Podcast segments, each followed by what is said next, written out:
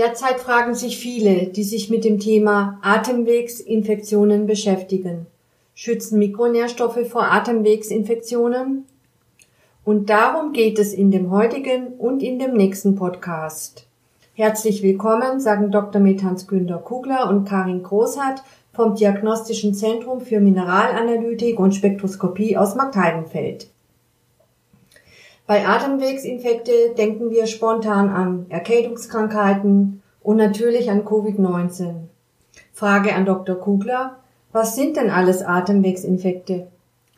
Zu den Atemwegsinfekten zählen der Schnupfen, die Nebenhöhlenentzündung, die Kehlkopfentzündung, die Rachenentzündung, die Mandelentzündung, die Bronchitis und Bronchiolitis sowie die Mittelohrentzündung und die Entzündung der Luftröhre. Es gibt sehr häufig Mischformen, bei denen zwei oder drei Abschnitte der Atemwege befallen sind.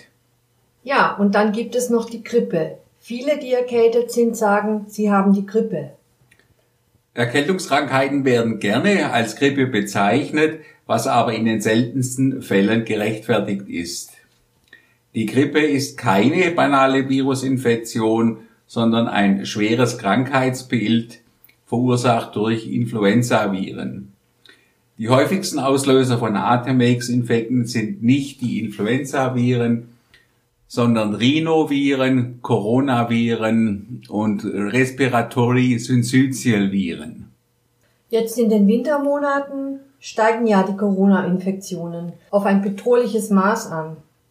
Ist die Kälte der Grund für das erhöhte Infektionsgeschehen? Ob bei den Erkältungskrankheiten Kälte ein wesentlicher Faktor für das Auslösen der Beschwerden ist, ist wissenschaftlich sehr umstritten. Entscheidend für die Ansteckungsgefahr ist die Tatsache, dass man in den Wintermonaten vermehrt mit Krankheitserregern in Berührung kommt, weil der Mensch im Winter mehr Zeit in geschlossenen Räumen verbringt.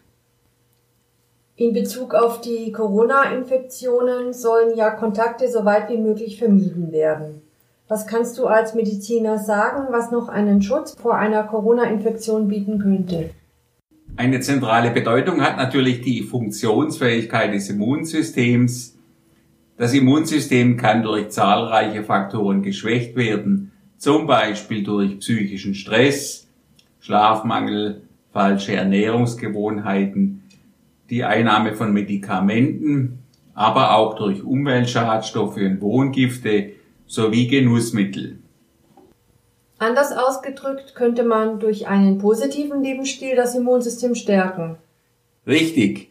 Und dazu gehört auch eine gute Versorgung mit Mikronährstoffen.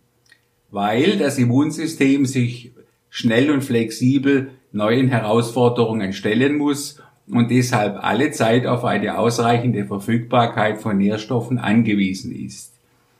Bereits der Mangel an einem Mikronährstoff kann die Immunkompetenz empfindlich stören. Das Immunsystem unterliegt wie alle anderen Organe auch einem Alterungsprozess. Die Zahl und die biologische Aktivität der Immunzellen ist dann eher rückläufig, die Entzündungsaktivität des Organismus nimmt zu.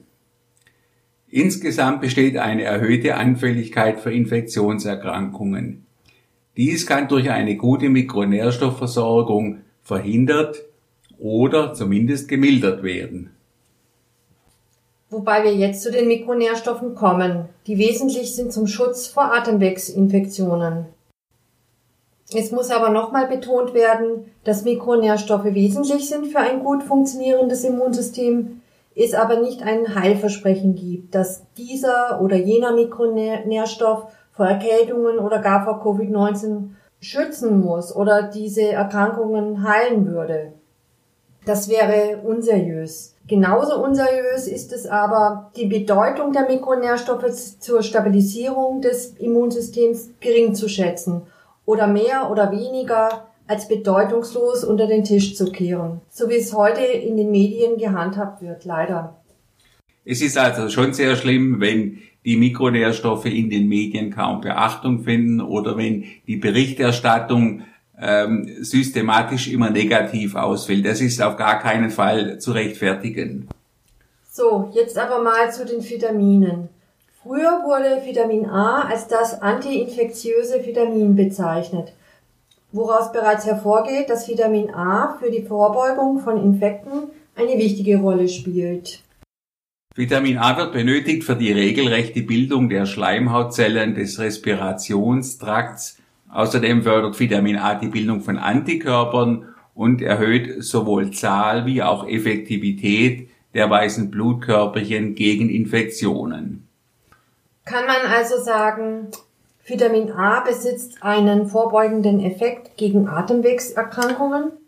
Das kann man sicher so sagen, aber Vitamin A hat nicht nur präventive Eigenschaften, sondern ist auch bei bereits bestehenden Infekten wichtig, da es hierbei zu einem Absinken der Vitamin A-Konzentration kommt.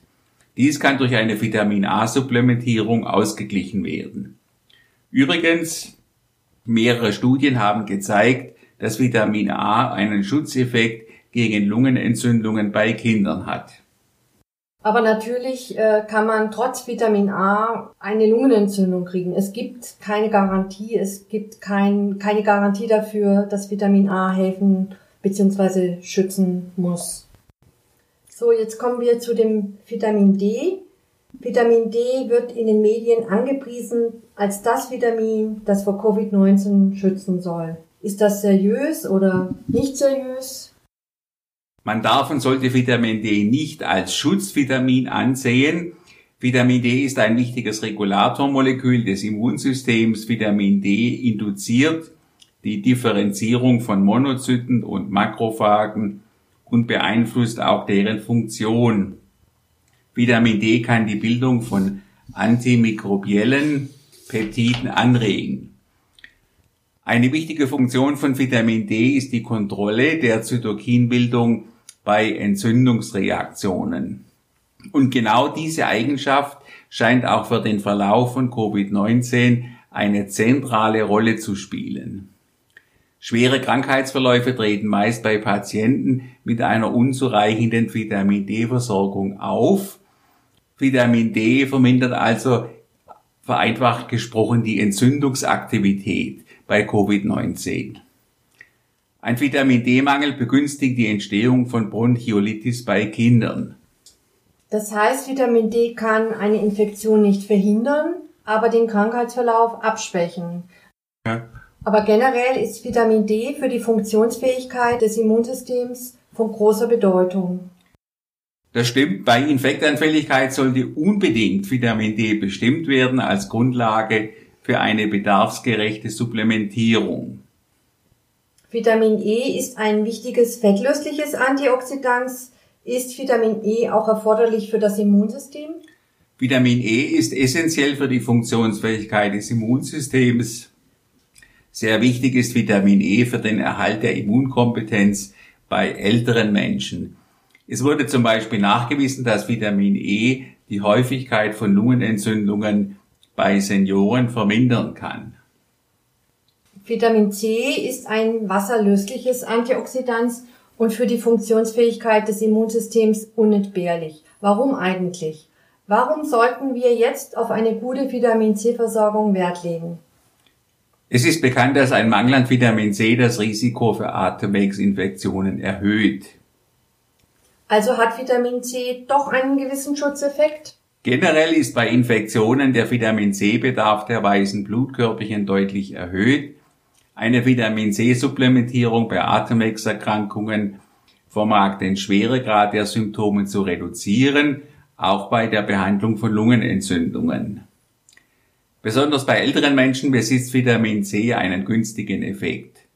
Seit Jahren wird natürlich kontrovers diskutiert, inwieweit die Einnahme von Vitamin C bei Erkältungskrankheiten sinnvoll ist. Der derzeitige Erkenntnisstand ist, Vitamin C verbessert den Schweregrad und verkürzt die Dauer von Erkältungssymptomen. Vorbeugend wirkt Vitamin C hauptsächlich bei Personen, die einem erhöhten physischen Stress ausgesetzt sind. Ich denke da jetzt an die ersten Erkältungssymptome. Man merkt ja, wenn sich eine Erkältungskrankheit anbahnt. Was ist mit den B-Vitaminen? Welche Wirkung haben diese auf das Immunsystem? Vitamin B1 hat eine zentrale Bedeutung für den Abbau von Kohlenhydraten und besitzt auch antioxidative Eigenschaften. Ein oxidativer Stress durch einen Vitamin B1-Mangel kann die Funktion der Immunzellen beeinträchtigen. Eine suboptimale Versorgung mit Vitamin B1 dürfte relativ häufig auftreten, da der Organismus nur über geringe Vitamin B1-Speicher verfügt und zum Beispiel eine hohe Zufuhr von Kohlenhydraten den Vitamin B1-Bedarf deutlich erhöht. Damit sind vor allen Dingen Süßigkeiten gemeint oder auch süße Limonaden oder Weißmehlprodukte. Okay. Und wie sieht es mit Vitamin B2 aus? Aus Vitamin B2 entstehen wichtige Coenzyme des Energiestoffwechsels bei einem Vitamin B2-Mangel werden proentzündliche Prozesse im Körper verstärkt. Und bei einem Infekt entstehen meist Entzündungen. Was ist mit Vitamin B6? Vitamin B6 ist von zentraler Bedeutung für den Aminosäuren- und Proteinstoffwechsel. Ein niedriger Vitamin B6-Status beeinträchtigt die Immunkompetenz besonders bei älteren Patienten. Die Proliferation, das heißt die Vermehrung der Lymphozyten ist eingeschränkt, ebenso wie die Bildung verschiedener Bodenstoffe und Antikörper. Ein Vitamin B6-Mangel beeinträchtigt sowohl das humorale wie auch die zellvermittelte Immunantwort. Was ist mit Folsäure und Vitamin B12? Die Folsäure ist für die Produktion von DNA beim Zellwachstum im ganzen Körper wichtig. Dies gilt auch für die Vermehrung von Immunzellen. Die Versorgung mit Folsäure hat aber auch einen Einfluss auf die Bildung von Interleukin 2, das für die Aktivierung verschiedener Immunzellen benötigt wird. Und was ist Interleukin 2? Die Interleukine sind wichtige Bodenstoffe des Immunsystems. Ein Vitamin B12-Mangel kann einen funktionellen Folsäuremangel zur Folge haben, Außerdem führt ein Vitamin B12-Mangel zu einem abnormalen Wachstum der weißen Blutkörperchen und dadurch zu einer Schwächung der Immunkompetenz. Besonders ältere Menschen sind häufig von einem Vitamin B12-Mangel betroffen. Außerdem Menschen, die Protonenpumpenhämmer zur Säureneutralisation oder das Diabetesmedikament Metformin einnehmen. Umso wichtiger ist es, dass ältere Menschen regelmäßig ihren Vitamin B12-Spiegel untersuchen. Ja, genau. Das ist generell empfehlenswert, nicht nur für ältere Menschen, insbesondere in den Herbst- und Wintermonaten die Mikronährstoffe zu testen, die für das Immunsystem relevant sind. Zu denen auch Spurenelemente, Mineralstoffe und Aminosäuren gehören. Und über diese Mikronährstoffe sprechen wir in der nächsten Episode. Bis dahin. Auf Wiederhören.